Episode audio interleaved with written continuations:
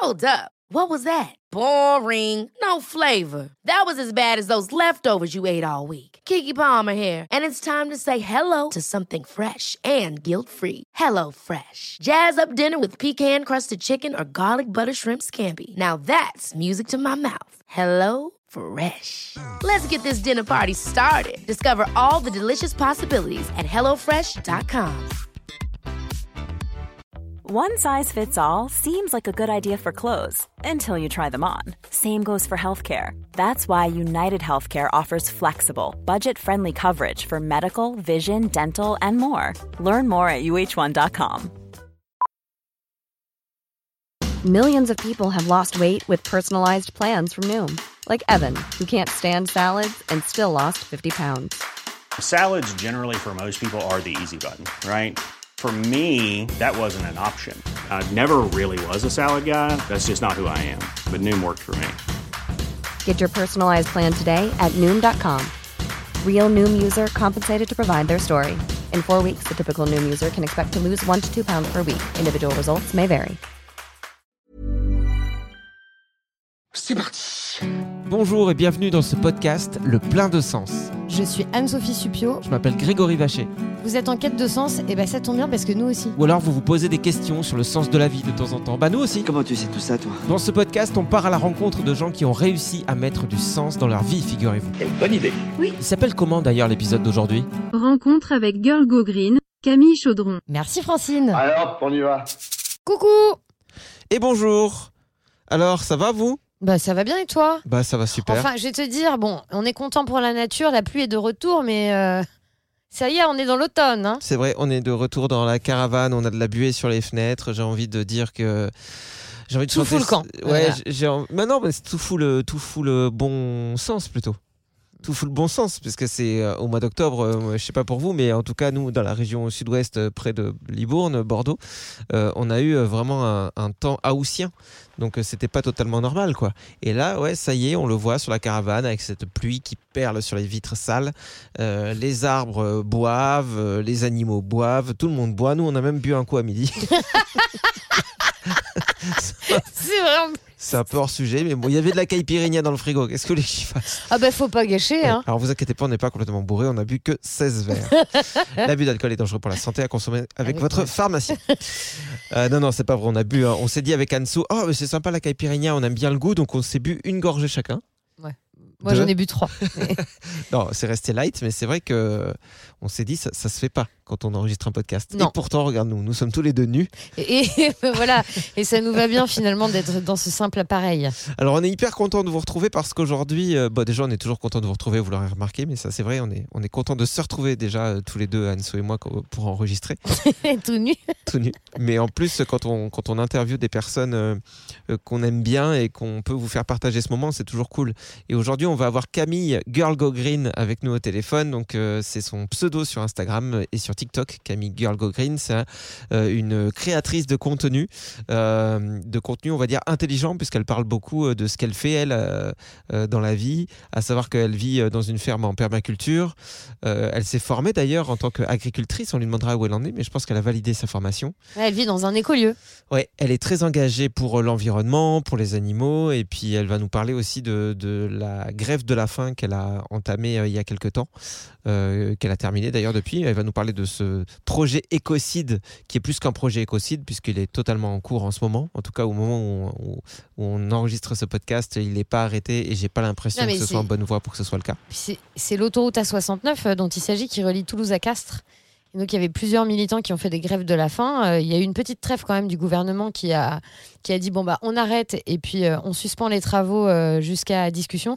Et puis apparemment ça a repris. Bon, de toute façon elle va nous en parler. Puis surtout ce qui m'intéresse c'est de savoir à quel moment on peut mettre sa vie en danger pour une cause qui ne nous est pas spécialement personnelle. Enfin qu'est-ce qui se passe pour prendre une décision si, si extrême? Et puis surtout comment Camille elle a vécu ça? Parce que je sais qu'elle a reçu des torrents de haine aussi sur les réseaux sociaux avec enfin moi je suis toujours surprise par ces gens qui disent euh, bah ok crève Bah, ok Ouais, c'est compliqué. euh, forcément, euh, on est dans, dans, dans une époque où on a, enfin, en tout cas, nous, on a grandi avec ça, quoi, avec, euh, avec Internet. Enfin, on a grandi, même nous à l'époque, il y avait les dinosaures hein, avec Anso quand on est né. Mais euh, ouais, l'essor d'Internet, je sais pas, quand c'est arrivé, on avait quoi, entre 12 et 15 ans, quoi, un truc comme ça. et Mais puis- pas moi, hein. moi j'avais 18 ans quand Internet est arrivé. hein. Ah ouais? Bah ouais, franchement, euh, ouais, j'avais 17-18 ans, j'avais pas de téléphone. Bon, en tout cas, euh, il y a, euh, ça, ça s'est fait progressivement, mais ce qui est sûr, c'est qu'on est quand même dans la génération de gens qui, ont, qui connaissent, ce- qui ont grandi avec ça. quoi. C'est-à-dire, on, on a évolué en même temps qu'Internet, et puis on s'est retrouvé avec les réseaux sociaux, etc. Et puis cette, ce déversement de haine qui est arrivé sous couvert d'anonymat. quoi. C'est ce qui fait que Twitter, euh, qui est devenu X, euh, c'est un déferlement de haine. Enfin, ça fait très longtemps que j'y suis pas allé, mais c'était c'était que ça. Et que tu peux te faire très régulièrement insulter sur Instagram. Je sais pas si toi, d'ailleurs, en tant que.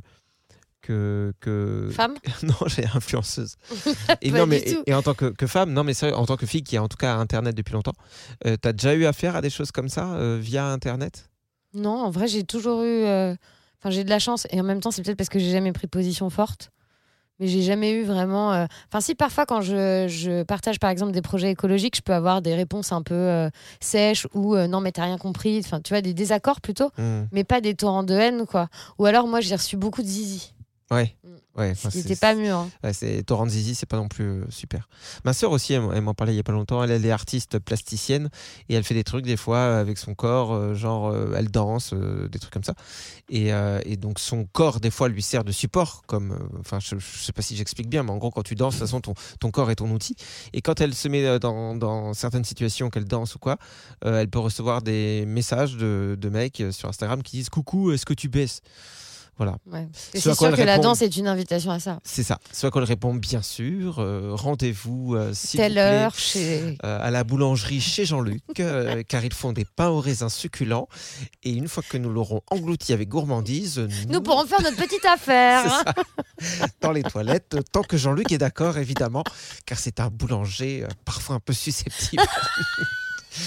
Non mais c'est terrible en réalité, on rigole de ça, mais c'est terrible. Moi je, me, Ouais. moi je me fais attaquer, alors pas avec des photos de zizi, mais, euh, mais euh, ça m'arrive aussi de temps en temps quand, euh, quand je poste des trucs, et notamment, euh, je sais pas si tu te souviens, euh, enfin c'était il y a pas longtemps en même temps, on a publié une photo de nous deux pour la rentrée en disant ah c'est la rentrée du plein de sens, euh, Oui. et en fait on est dans, dans mon salon, Oui. et il y a quelqu'un qui a dit ah la clim derrière, parce qu'il y a une clim accrochée au mur, ah ouais hyper écolo la clim derrière. Voilà, il y a des trucs comme ça. Des, gens qui veulent euh, tout le temps et te décrédibiliser. Et, euh, pour répondre euh, à cette personne, même si elle écoute pas du tout le podcast, j'en suis certain. Mais par exemple, cette clim, et je me suis pas justifié, j'ai même pas répondu à ce mec. Mais en gros, c'est quand on a acheté la maison, il y avait des clims. Les clims qui sont réversibles, donc en gros, elles servent de chauffage aussi l'hiver. Elles envoient de l'air chaud. Euh, et, en, et en fait, euh, je, me- je me- je me suis posé la question quand j'ai acheté cette maison parce que je me suis dit putain la clim c'est quand même pas cool. Mais en réalité, est-ce qu'il vaut mieux démonter un truc qui est déjà là et créer de la pollution aussi, enfin aller balancer ça en déchetterie et tu sais pas où ça finit, Savoir que. Ouais, c'est ça, ce sera pas recyclé ou spécialement. juste te dire ok c'est là et à moi de ne pas l'utiliser bêtement quoi. Ouais. Donc euh, je sais que pour ma consommation de chauffage, par exemple euh, l'hiver, je consomme moins d'électricité avec ces trucs là que les systèmes qui étaient au mur. euh, qui étaient des quoi. Mais sache en tout cas que je suis fière de toi euh, que tu n'aies pas répondu. Parce que je trouve que c'est inutile. C'est c'est des combats qui sont énergivores pour pas grand chose. Et que euh, il y a quelques temps, tu l'aurais fait. Tu aurais répondu quelque chose euh, du type pavé. Ah oui, oui, mais je l'ai fait très souvent. Très Mm. souvent, je me suis énervé. J'ai répondu des fois avec de la condescendance, des fois avec de l'énervement. Des fois, j'essayais de faire le genre, le, le mec pas du tout énervé, tu vois, genre, ok, tu peux dire ce que tu veux. Puis à l'intérieur, j'étais en train de bouillir. Ouais. Mais la réalité. euh, En tout cas, c'est une belle punchline. Le OK, tu peux dire ce que tu veux. Utilisez-le. vous aussi chez vous. Vous allez moucher les gens. Ah ouais, à l'époque, euh, j'hésitais pas. Bon, si on Camille quand Bah même. oui, parce que Hein c'est vrai qu'elle aussi, elle doit avoir affaire à des choses comme ça et on va pouvoir en parler avec elle. Le temps qu'elle atterrisse sur l'ordinateur, qu'on fasse une petite manip. Hop, on appuie sur des boutons. Voilà. Pardon, c'est c'est pas les bonnes manips. hein. Et voilà, la manip est faite et elle est avec nous. Bonjour Camille. Salut Greg, salut Anso. Coucou Ça fait trop plaisir de te retrouver. Oui, ça fait trop plaisir de vous retrouver aussi. C'est vrai qu'on t'a connu, bon, t'étais comme ça, haute comme trois pommes, puis regarde ce petit bout de femme que t'es devenue, quoi. Ouais, on grandit, on grandit, le temps passe, c'est ça. hein. Et on t'a connu quand on faisait de la radio. Nous, on avait un emploi à l'époque, on était dans des beaux studios, euh, éclairés, sur une grande avenue. Avec des belles connexions. Ouais. On, pouvait. Oui, mais moi je suis sûre que c'est pour le meilleur là, ce qui s'est passé. Moi j'adore pouvoir de- enregistrer dans une caravane, ça me fait trop kiffer. Bah, on y est bien en tout cas. hein. Ouais. On a un peu froid et un peu de pluie. On le disait parce qu'on aime bien se plaindre. hein. On est français, c'est normal. mais au fond, au fond, on y est plutôt bien. Bon, et toi, comment tu vas alors? Parce qu'on parlait de grève de la faim. euh, Est-ce qu'elle est terminée pour toi là? T'as terminé ta grève de la faim? J'ai terminé ma grève de la faim, en effet, euh, le même jour que euh, euh, Thomas Braille et les deux autres grévistes de la soif, donc Thomas, Selic et Reva, dans le cadre de la dénonciation du projet d'autoroute euh, A69 entre Toulouse et Castres. Et en fait, c'est un mouvement euh, très spontané qui a émergé, euh, un, peu un mouvement de désespoir, tu vois, de la part des personnes qui, euh, sur le terrain, essaye de relayer euh, la parole de l'opinion publique, des scientifiques, des experts qui veulent s'opposer à ce projet et qui ne sont pas du tout entendus par les élus ou le gouvernement. Et du coup, de désespoir, il y a plusieurs personnes qui se sont mis en grève de la faim pour euh, essayer de créer un dernier électrochoc. Et, euh, et ça on n'a pas créé sur les élus et sur le gouvernement. Par contre, ça en a créé beaucoup dans l'opinion publique et chez moi. Hmm. Et du coup, j'ai décidé aussi de rejoindre euh, ce mouvement. Euh, du coup, c'est Thomas qui a euh, cessé de manger le plus longtemps, puisque c'était lui qui a été le premier à se mettre en grève de la faim avant d'être rejoint par d'autres personnes. Je crois qu'il a fait plus de 40 jours de grève de la faim. Moi, j'ai fait plus de deux semaines. Euh, mais voilà, donc du coup, ça, cet épisode-là, il est fini. Du coup, je suis vraiment très contente de pouvoir retrouver de l'énergie parce que vraiment, c'est à ça que ça sert quand on mange. hein. Ça donne plein d'énergie. Ouais, parce que moi, je t'avais eu au euh, téléphone, euh, Camille, euh, alors que tu étais toujours euh, en pleine grève de la faim. Et j'avoue que. C'était pas très malin de ta part d'insister. Allez, Camille, on fait un podcast ou pas là Ouais, puis après on se fait une bouffe. Mais t'as rien compris à ça en fait. non, non, mais en fait, tu m'as, ça m'a beaucoup inquiété. Enfin, ça m'a beaucoup touché parce que on te sentait rien qu'à la voix euh, plutôt faible. Et du coup, je me posais la question de savoir euh, comment toi. T'es venu l'idée justement de rejoindre ce mouvement. Comment on en arrive à un activisme euh, si extrême et de se dire, bah, je vais mettre ma vie, euh, remettre ma vie en question pour un combat euh, public? En fait, il y a plusieurs choses qui sont rentrées en jeu. La première, c'est que euh, moi, j'ai été très touchée par la détermination euh, de Thomas Braille et euh, des autres grévistes de la faim, euh, qui, en fait, c'est d'abord un truc humain qui m'a touchée, tu vois. Euh, parce que des projets euh, contre le vivant, des projets d'autoroute, c'est pas le seul qui est en France actuellement. Il y a plein d'autoroutes qui vont être construites et du coup, il y a plein de collectifs qui luttent pour s'y opposer. Et des projets de destruction du vivant en France, il y en a plein aussi. Et parfois même plus grave que celui-ci. Donc vraiment, euh, pour moi, il y avait quelque chose de waouh. Quand je vois cette détermination-là, ça ne me laisse pas insensible. Et quand je vois des personnes qui sont prêtes à mettre leur vie en jeu, ben, ça me renvoie moi-même à mes propres, euh, à mon propre alignement euh, avec mes convictions et mes valeurs. Et qu'est-ce que je fais par rapport à ça, tu vois? Euh, et, euh, et en même temps, il y avait aussi le fait que bah, concrètement, je me suis dit, j'ai une communauté euh, assez large, j'ai une forme de responsabilité à euh, euh, relayer ces luttes. En tout cas, c'est toute la raison d'être de mon compte Instagram Girl Go Green, tu vois. Et en fait, je me suis dit, si je continue simplement de relayer euh, des, des informations, ça va juste se perdre dans un flot d'informations. Or là, il y a une urgence vitale pour certaines personnes. Euh, si je me mouille, ça aura peut-être un impact plus grand que si, si, si je fais simplement du relais d'information. Et Mhm. c'est pour ça que j'ai décidé juste de me mouiller en me disant, bah, je veux montrer que euh, concrètement, c'est quoi de l'intérieur faire ça? Parce que quand tu reçois juste des informations, il y a, il y, a, il y a 14 personnes qui se sont mis en grève de la faim, tu comprends pas forcément les implications que ça a sur les humains, les humaines qui, font cette démarche-là, tu vois? Et moi, comme je suis habituée à partager avec ma communauté bah, ce qui se passe, bah, là, concrètement, j'ai vraiment montré de l'intérieur ce que c'était. Et franchement, c'est pas Jojo, quoi. Tu vois, c'est vraiment hyper ardos. Et euh, il y avait plein de personnes qui me répondaient, mais j'aurais pas pensé que ça pouvait avoir ces impacts-là, que ce soit sur le corps, sur ta vie euh, sociale, sentimentale, etc., etc. Et en fait, du coup, je sais que ça a déclenché des prises de conscience. Et ce que moi, ça m'avait fait en miroir, en me disant, mais moi, mais qu'est-ce que je fais pour ça? Euh, ben, Ça l'a fait à d'autres personnes qui ont suivi, moi, mon, mon, mon cheminement, tu vois, et qui m'ont dit, euh, ben, je me suis inscrite comme bénévole chez Extinction Rébellion, je me suis inscrite comme bénévole chez des dernières rénovations. Et je me dis, mais franchement, même si c'est que de ces dix personnes qui ont fait ça, mais ça valait déjà vachement le coup. Mmh. Et après, au-delà de ça, je sais que ça a contribué à amener un éclairage médiatique, tu vois, sur cette question-là. Et voilà. Et en fait, moi, mon job, il était à cet endroit-là, et euh, et je suis hyper heureuse d'avoir pu être en soutien en fait de cette lutte euh, parce que je pense que au-delà encore une fois de ce projet-ci, en fait, ça, ça jette un comment dire, ça jette euh, un peu comme euh, une jurisprudence sur tous les prochains projets parce que là, le gouvernement est en train de prendre conscience de la détermination euh, des personnes militantes euh, pour protéger euh, le- l'ensemble du vivant et lutter contre les effets du dérèglement climatique et de la destruction de la biodiversité. Et en fait, pour moi, on est vraiment en train de passer, de, de, de passer un message qui est très fort et d'être un peu sur un basculement, un peu à l'image de Sainte-Soline et des méga-bassines. Tu Mmh. vois, comme aujourd'hui, on voit que ça a tellement été un esclandre euh, ce qui s'est passé à Sainte-Soline que du coup maintenant tout le monde est hyper frileux sur le fait des nouveaux projets de méga bassines, tout le monde y regarde à deux fois et personne veut un, un Sainte-Soline 2. Et en fait là, j'ai l'impression que ce qui est en train de se passer, c'est de nouveau ça, tu Ouais. vois, c'est-à-dire que là il y a sur ce projet-là, il y a plein d'enjeux qui sont en, en cours euh, et c'est, il est loin d'être résolu. Et je sais même pas s'il sera résolu, honnêtement. Mais par contre, tout le monde est en train euh, de se faire dessus concrètement, désolé l'expression, mais pour tous les prochains projets autoroutiers ou ceux qui sont euh, actuellement euh, en prévision. Et il y a même le Clément Bonne qui a été en dessous de tout, hein, on va pas se mentir.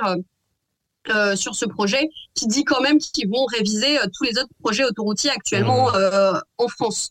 Donc voilà, donc il y a, y a vraiment deux échéances pour moi. Il y a, y a celle de ce projet-ci et puis il y a celles qui sont beaucoup plus moyen long terme euh, pour montrer qu'en fait juste ces projets-là aujourd'hui doivent plus exister, mais Mhm. mais plus aucun en fait. Mhm. Ce n'est ce n'est pas comme ça qu'on va désenclaver les territoires. Ce qu'il faut, c'est investir dans le rail, euh, dans des moyens de locomotion euh, qui sont plus doux. Euh, et voilà. Et c'est comme ça qu'on va y arriver. C'est des vrais choix politiques qui sont faits. Et aujourd'hui, j'ai l'impression que la société civile, elle se pose vraiment en acteur décisionnaire et elle demande à être écoutée. Quoi. Ouais, et puis c'est vrai que. Désolée, c'est un peu long. Non, mais c'est bien que tu parles de ça parce que c'est vrai qu'on on, on- pense, euh, on, on voit, on voit quand il y a une, euh, une action en cours, on voit le, le, le projet actuel, on voit ce qui est en train de se jouer, on voit pourquoi les gens se battent et quelque part, du coup, si euh, le projet est quand même mené à bien, on peut être déçu, mais parce qu'on n'a pas forcément le réflexe de penser à ce que tu dis, c'est-à-dire à l'impact aussi qu'il peut y avoir derrière, quoi, au fait que ça puisse se résonner sur d'autres projets, que d'autres, justement, porteurs de projets de ce genre-là, euh, de, de- de- de projets qui ne devraient plus avoir leur euh, place aujourd'hui euh, dans l'époque dans laquelle on vit, eh ben, puissent se dire ah ouais effectivement bon peut-être c'est de la merde, peut-être on va penser à autre chose ou on va se Ouais, pencher puis sur un autre truc. Ce projet, moi, sans ça, hein, sans, sans vous, il est aussi fort possible que j'en ai jamais entendu parler. C'est sûr, on en et que cette parler. autoroute, elle débarque dans notre vie en se disant Ah ben tiens, il y a un Toulouse-Castres à faire en 15 minutes. Ok, mais en fait, Ouais. j'en aurais jamais entendu parler. quoi. Mais carrément. Et, et pareil, enfin, honnêtement, euh, je te dis, en fait, des, des, des luttes locales, il y en a des centaines, il y en a des milliers, en fait. Et, Mmh. et, euh, et on, c'est difficile pour euh, les collectifs qui les portent et qui résistent sur le terrain de les faire émerger. Et en fait, c'est ça qui est dramatique, c'est que très souvent, on se retrouve dans un rapport de force où euh, euh, bah, les, collectifs sont trop petits, se font pas assez entendre, et face à ça, tu as des logiques euh, financières et politiques qui font que qu'elles écrasent juste les revendications. Et, et là, ce qui est intéressant, c'est aussi de voilà de voir que ben non, ça peut monter au national, ça peut faire du bruit, euh, et c'est dramatique qu'on en arrive à ce qu'il y ait des personnes qui mettent leur vie en jeu pour qu'on atteigne ce résultat-là. Mais moi, mon espoir, c'est que en fait, ça puisse avoir des répercussions positives sur tous ces projets. Mmh. En tout cas, le, le, l'équipe est bonne, j'ai envie de dire, entre les gens qui sont euh, sur le terrain, et qui peut-être prennent des initiatives, et, euh, et des gens qui ont un peu plus de visibilité, comme toi. Je pense aussi à Vincent euh, Verza, je crois, de partager, Ouais, c'est sympa, qui, qui est souvent aussi euh, Ouais. euh, euh, là pour filmer et puis pour partager sur Ouais. sa chaîne YouTube, sur son compte Instagram, euh, partout euh, là où il est, ce qu'il défend, et ça donne vraiment énormément de visibilité euh, à, à des, des, des, des manifestations qu'on ne verrait pas, quoi, des, des événements dont on n'entendrait jamais parler si on n'habitait pas juste à côté. Donc pour ça, c'est super important. Exactement. On en parlait euh, tout- à- au, au début avec Anso. Euh, Est-ce que toi, justement, de, de porter ce, ce genre de message aujourd'hui, de le faire via Instagram, euh, c'est quelque chose que tu vis euh, quand même relativement bien ou est-ce que tu es quand même harcelé parce qu'on sait que ce genre de, de- d'engagement crée aussi de la haine en face? Ouais, puis on Comment a ça vu. se passe? T'as partagé des, des, euh, des commentaires que t'as reçus, moi, qui m'ont choqué. Quoi, Ah, Moi, j'ai pas vu ça, mais Ouais. oui, c'est. c'est Ah non, mais tu franchement, c'était euh, c'est ni plus ni moins que crève, quoi. C'était vraiment ouais, horrible. Ouais, c'était vraiment euh, de l'incitation au suicide, des insultes, euh, genre des menaces, euh, de, des- des... Ouais, enfin, j'ai fait une sélection pour juste donner le ton, mais des trucs comme ça, j'en ai eu des centaines, en fait. Et, et en effet, en fait, dès que... En fait, je pense qu'il y a un double effet. Déjà que quand tu es une femme sur les réseaux sociaux, enfin vraiment, euh, on va se le dire, euh, c'est euh, c'est dramatique. Euh, voilà, c'est comme si t'as pas le droit à la parole. Hein. Genre, j'avais régulièrement aussi des cuisines hein, en commentaire.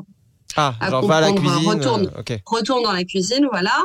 Donc, je te passe même pas euh, toute l'ambiance euh, sexiste et misogyne euh, des réseaux, mais en plus de ça, quand tu amènes un, un- un discours un peu engagé, situé politiquement et militant, mais là, c'est la double peine en fait. Mm. Donc vraiment, tu t'en prends, tu t'en prends plein la tête. Et aujourd'hui, avec les algorithmes, vraiment, j'ai l'impression que ça favorise cette espèce de de culture du clash et euh, et, et de la tension en fait. Euh, du coup, c'est très désagréable à recevoir. Surtout quand en plus t'es pas forcément armé psychologiquement, physiquement pour Ouais. encaisser ce genre de truc, tu vois. Euh, donc, euh, donc du coup voilà. Et encore, moi je trouve que je suis épargnée comparé au, au cyberharcèlement que certaines personnes peuvent vivre. Mm. Donc il y a un vrai sujet là à cet endroit-là qui est absolument pas traité par le politique d'ailleurs.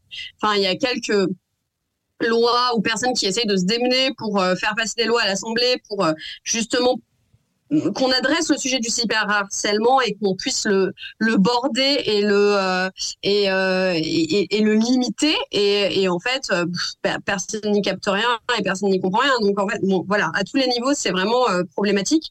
Et du coup ouais quand tu quand tu essayes de porter ce genre de discours vraiment faut s'attendre à euh, à prendre des vagues de haine Vraiment. Et, et, et même pas forcément que des haters, tu vois, ou des trolls. Ça peut être aussi des personnes qui, euh, euh, dans ton camp, te, te critiquent, tu vois, en Mm. pensant que ta stratégie, elle est pas bonne. Donc, euh, voilà. Mais euh, bon, au bout d'un moment, j'essaye de prendre de la hauteur. Et comment tu fais? Tu réagis comment, toi? Est-ce que tu réponds? Est-ce que est-ce que c'est juste parce que justement via les, les vidéos que tu postes où tu affiches clairement les gens qui t'ont qui t'ont dit des trucs vraiment pas cool Est-ce que c'est c'est c'est- c'est ça ta façon de répondre ou est-ce que tu leur réponds un par un en disant ah c'est celui qui qui est? Franchement, j'ai envie de te dire, ça dépend un peu de ma motivation du jour et de mon niveau de d'énervement quand je lis, tu vois. Genre, si j'ai fait un bon yoga, une bonne méditation avant, peut-être que ça va me plus me couler dessus et je fais que supprimer euh, les messages où il y a même pas de de proposition de discussion. En fait, c'est juste de la haine. Ouais. Et puis parfois, genre, ça me touche pour une raison X ou Y, je sais pas, j'ai pas passé une bonne journée et je lis un truc et là, c'est la goutte d'eau qui fait déborder le vase. Ouais. Et du coup, je me mets à répondre et en fait, je rentre dans un espèce de, de discussion stérile et je me rends bien compte que ça sert à rien. Donc là, j'essaye vraiment, après ces apprentissages, de me mettre dans un mode de ni ferme-toi et et, euh, et blanc de toi. Mais Ouais. ce qui est horrible, parce que d'une- certaine manière, je suis pas allée sur les réseaux sociaux pour me prendre de la haine et pour euh, me blinder. Moi, je suis allée pour partager, pour enclencher du dialogue avec les gens. Et, euh, et du coup, si tu es dans une posture de renfermement et de protection, bah il y a plein de personnes qui sont peut-être pas pas malveillantes, qui cherchent juste à, entre, à avoir une conversation avec toi. Et euh, ces personnes-là, bah, malheureusement, elles vont se prendre le mur. Parce que c'est un mur de protection que je mets avec tout le monde, tu vois, et qu'au bout d'un moment, tu fais même plus du cas par cas. Ouais, c'est ça. Ah Donc, oui. euh, puis c'est sous prétexte que toi tu as choisi d'être euh, plus ou moins exposé, mais en tout cas tu as choisi d'être exposé. Sous ce prétexte-là, les gens se permettent euh, Oui, vraiment mais tout c'est comme, n'importe comme- à l'époque quand on disait euh, des, des stars qui se faisaient harceler, tu vois, des stars de cinéma bien avant les réseaux sociaux, quand, quand ils se faisaient emmerder au cinéma ou quoi, enfin au, au, au restaurant, qu'il y avait des pa- paparazzi partout qui Ouais. pétaient les plombs. Et il y, avait souvent des gens qui, allaient- qui qui défendait un peu le, le paparazzi, ou en tout cas qui était euh, euh, anti-star, qui disait Mais attends, il l'a choisi. Euh, S'il a décidé d'être Ouais. acteur, ça va avec, ça fait partie du package. Sauf alors qu'il a pas choisi de tourner dans des films. À la base, pas- voilà, tu choisis un métier, tu choisis une passion. Et moi, ce, ce sujet m'intéresse parce que, euh, je, je- enfin, en tout cas, ton bien-être à ce, à ce niveau-là me préoccupe aussi parce que je, par rapport au peu de de- d'expositions qu'on a eu nous euh, quand on faisait de la radio je me rends compte que le peu de fois dans ma vie où j'ai été exposé à ça, à des gens qui m'envoyaient de la haine, ça a pu me détruire. Et je sais, que ça dépend de la sensibilité de ch- de chacun. Ça dépend aussi, tu le disais, de ton humeur, de ta capacité à prendre de la hauteur, à ce que ça te coule dessus ce jour-là? Mais moi, j'ai vraiment eu des moments où euh, ça m'a pourri la vie au plus haut point. Et je me demande aujourd'hui comment toi et les autres personnes euh, qui êtes si présents sur les réseaux à arriver à vous préserver quand même, parce que c'est hyper important de mettre un bouclier, parce que je pense que euh, enfin, on est tous humains, donc on a forcément des moments où on est un peu plus faible et où on est plus perméable à toute cette haine, et ça vaut pas le coup, quoi. Donc je me dis, moi, j'avoue que ma seule solution, moi, c'est de désinstaller Instagram, et c'est et, et- et ce qui serait impossible pour toi, parce que comment tu bosses après si t'as si as plus ton outil de travail? Mais moi, c'est ce qui nous freine Pardon aujourd'hui. Non, mais tu vois, c'est ce qui nous freine aujourd'hui. J'adorerais faire des trucs sur Instagram, Ouais. mais aujourd'hui, je suis désolé, j'en ai peut-être un peu, euh, je sais pas si j'en ai honte, mais je n'arrive pas à travailler avec cet outil parce que justement, ce que je reçois en échange euh, m'impacte trop. Donc, en gros, parce que tout ça, tu l'as compris, c'était pour parler de moi, moi, moi, moi, moi. J'adore parler de moi. Non, mais je suis tellement d'accord. En fait, en fait, je, suis, je- en fait, je résonne à fond avec ce que tu es en train de dire. Enfin, vraiment. Et j'ai, j'ai pas la solution. hein. et je, je pense que personne ne l'a. T'as pas de parachute ou personnes- d'airbag ou de trucs comme ça pour quand vraiment c'est trop compliqué, quoi. Ben, en fait, il y a un truc que j'ai euh, commencé à faire et en discutant avec d'autres personnes, suite à une discussion que j'ai eue avec d'autres personnes qui subissaient un peu ça aussi, c'est que, euh, en fait, au bout d'un moment, j'ai recruté quelqu'un pour, euh, dans des moments où je sentais que ça ça m'affectait trop et que c'était en vague, en vague, en vague et tout, genre euh, pour traiter les commentaires à ma place, Mhm, en fait, moi que j'ai pas à les lire et qu'il y ait quelqu'un qui euh, lise, supprime, les supprime ou réponde quand c'est pertinent, tu vois. Genre vraiment euh, focus commentaire euh, de haine, tu vois, et que moi je sois pas obligée de, de voir ça. Mais euh, pour moi, c'est vraiment une rustine sur une plaie énorme et un problème qui est bien plus large Ouais. en fait. Et, euh, et, et malgré, tu vois, le soutien, parce que on se parle des commentaires de haine, c'était une minorité par rapport à tous les commentaires de soutien. Et tu vois, on, en fait, on a des biais cognitifs qui font qu'on est humain. Tu vois, genre j'essaie de me d'être un peu indulgente avec moi-même, qui font qu'en fait, le biais cognitif fait que tu vas beaucoup plus mettre ton ta focale sur le commentaire méchant que tu as reçu par rapport aux 20 commentaires sympas que tu as reçus. Et du coup, ton biais cognitif va t'amener à vachement plus euh, t'arrêter là-dessus, alors qu'en fait, c'est pas vraiment rationnel, tu vois. Hmm. Et, euh, et du coup, j'essaie de me dire, bon, bah voilà, je, je, je sais que c'est un mécanisme euh, dans mon cerveau, j'essaie de prendre du recul. Il y a, il y a, il y a cette espèce de mantra là qui tombe pas mal d'ailleurs sur les réseaux sociaux qui dit, euh, euh, avant de me préoccuper de ce que dit quelqu'un, demande-toi euh, pourquoi t'en as quelque chose à foutre, tu vois. Hmm. Ben ouais, moi j'aimerais bien appliquer ça, tu... mais dans les faits, c'est assez, ça m'affecte en fait. J'ai beau essayer, ça m'affecte quand même. Et, euh, et j'ai pas la solution à ça. Et honnêtement, encore, euh, je te dis, je suis pas, je suis pas la pire euh, exposée. Hmm. Mais bon, ça, ça, met en avant plein de choses. Ça met en avant le problème du cyberharcèlement qu'on sait pas gérer. Ça met en avant le problème des réseaux sociaux et de leurs algorithmes et de leur mode de fonctionnement qui euh, favorisent en fait euh, ce genre de, de choses qui favorisent le clash, euh, la haine et compagnie, euh, et qui pour moi sont le problème vient en partie de l'outil, clairement. Ouais, enfin, mais- clairement, il y, a un- il y a un souci avec ça. C'est un énorme bordel dans le sens où même tu, des fois tu débats, enfin tu essaies de débattre euh, sans te rendre compte avec un, un gamin qui a trois fois moins que ton âge. Tu vois, il a, Ouais, c'est ça. Des fois, il a 9 ans et demi, mais il est derrière un pseudo, et puis, ou, ou- ou peut-être pas, peut-être 15 ans, mais bon, peu importe, tu te verrais pas avoir euh, euh, ce genre de débat dans la vraie vie avec une personne qui est en train de traverser l'adolescence et qui est dans sa phase où tu sais qu'il est en rébellion contre tout et qui veut juste faire du mal, ou tu dirais, euh, tu sais quoi, tu dirais, allez, c'est un gamin et tu passerais à autre chose. Mais là, le, sous couvert d'anonymat, tu vas vouloir quand même, il y a un truc en nous qui veut rétablir la justice. De attends, il faut qu'ils comprennent ce que je suis en train de dire, il n'y a aucune méchanceté en moi. Mais si en face c'est juste un gamin ou quelqu'un qui, qui a quelque chose qui tourne pas rond dans sa tête, bah ça ça bougera pas.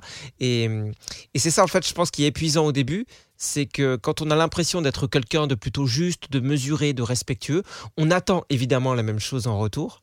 Et quand on l'a pas, notre cerveau il comprend pas, donc on veut se battre Ouais. pour ça. On se dit mais non mais il- il- Ouais, ouais. c'est pas possible, il va se passer un truc.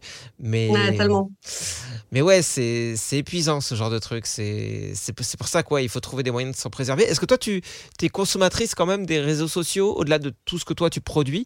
Est-ce que tu, tu passes du temps quand même tous les jours à regarder aussi du contenu sur Insta ou TikTok ou des trucs comme ça?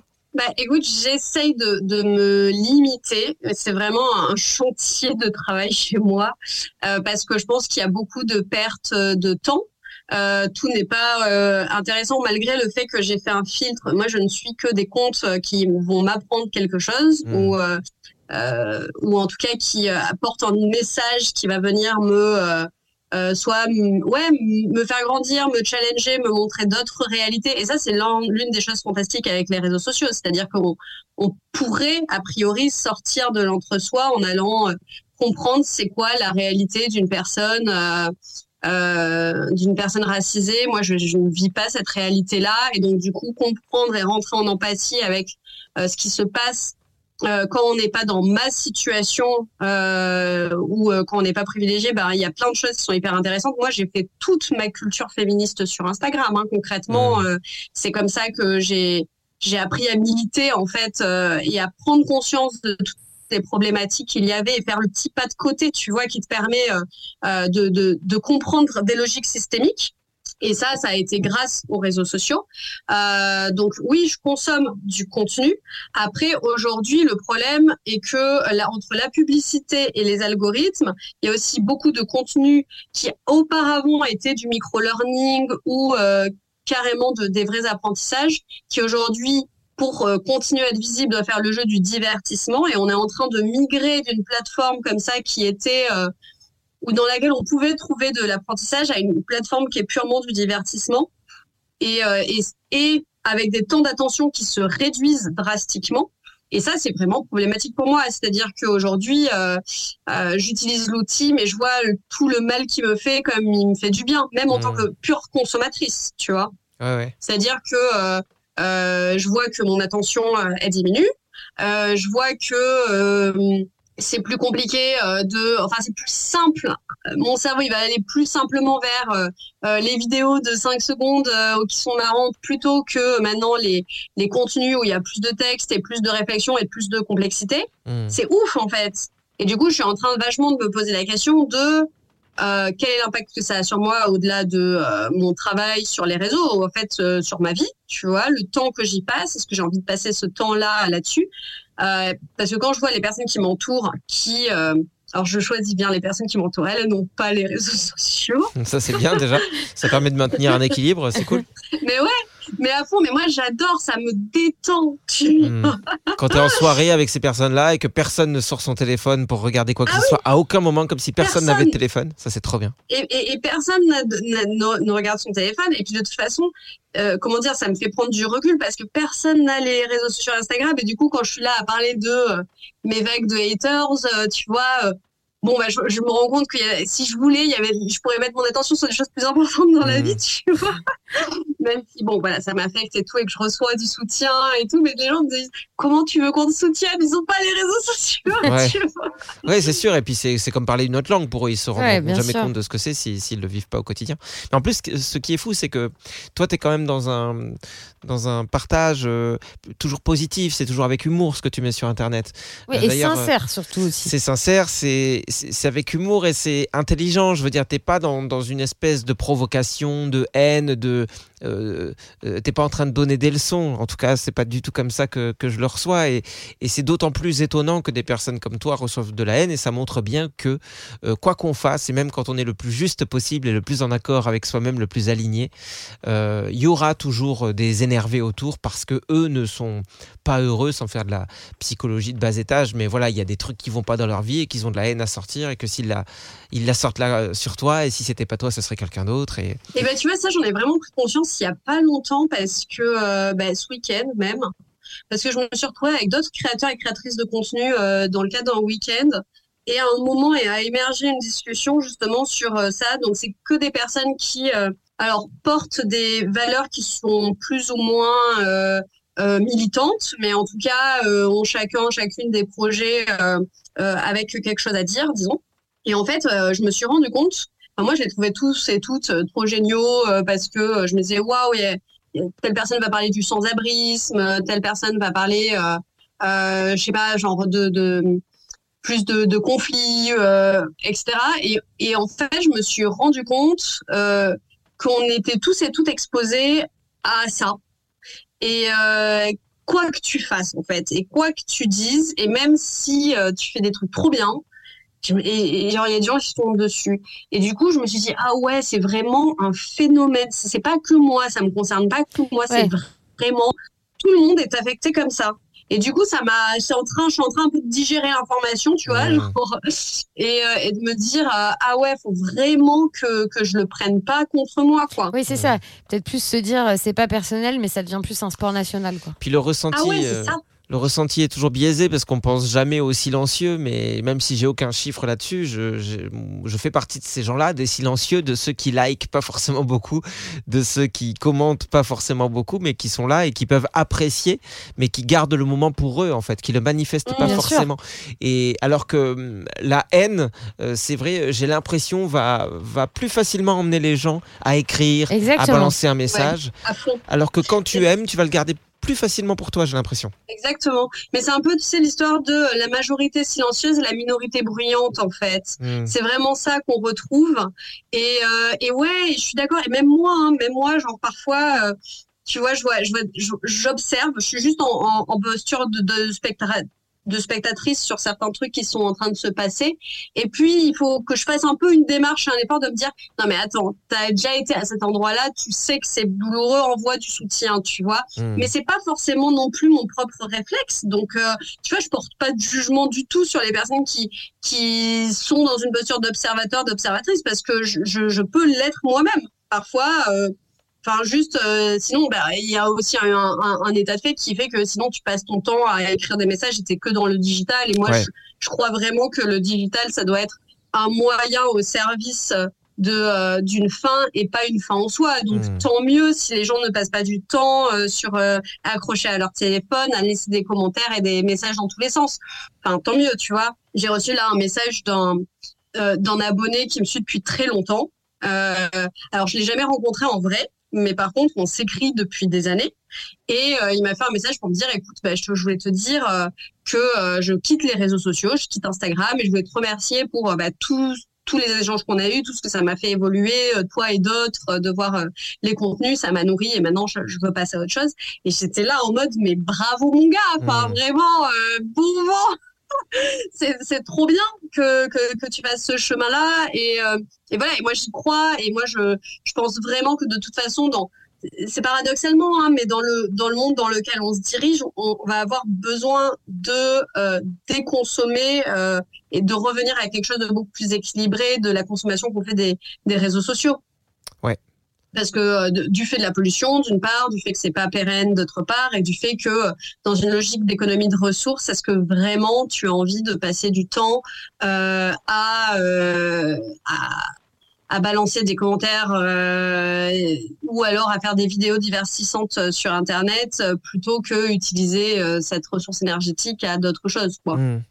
Oui, Voilà, si on voit un peu plus loin. c'est toujours plus, c'est toujours assez compliqué ce genre de, de- de questionnement, forcément, parce que c'est des outils. C'est comme, euh, je sais plus qui a, c'est Bon Pote, je crois, qui a, qui a euh, diffusé un truc à ce sujet, qui a publié un truc sur la, la phrase euh, "T'es écolo, mais t'as un iPhone". Et t'as un smartphone. Oui, c'est ouais. bon, Voilà. pote. Euh, mais, mais évidemment que, qu'il faut aussi utiliser les, les outils d'aujourd'hui pour se faire entendre, surtout quand le message est, est quand même noble et qu'on est en train de diffuser des qu'on est en train de défendre des causes qui sont importantes pour nous, qui sont importantes pour cette planète.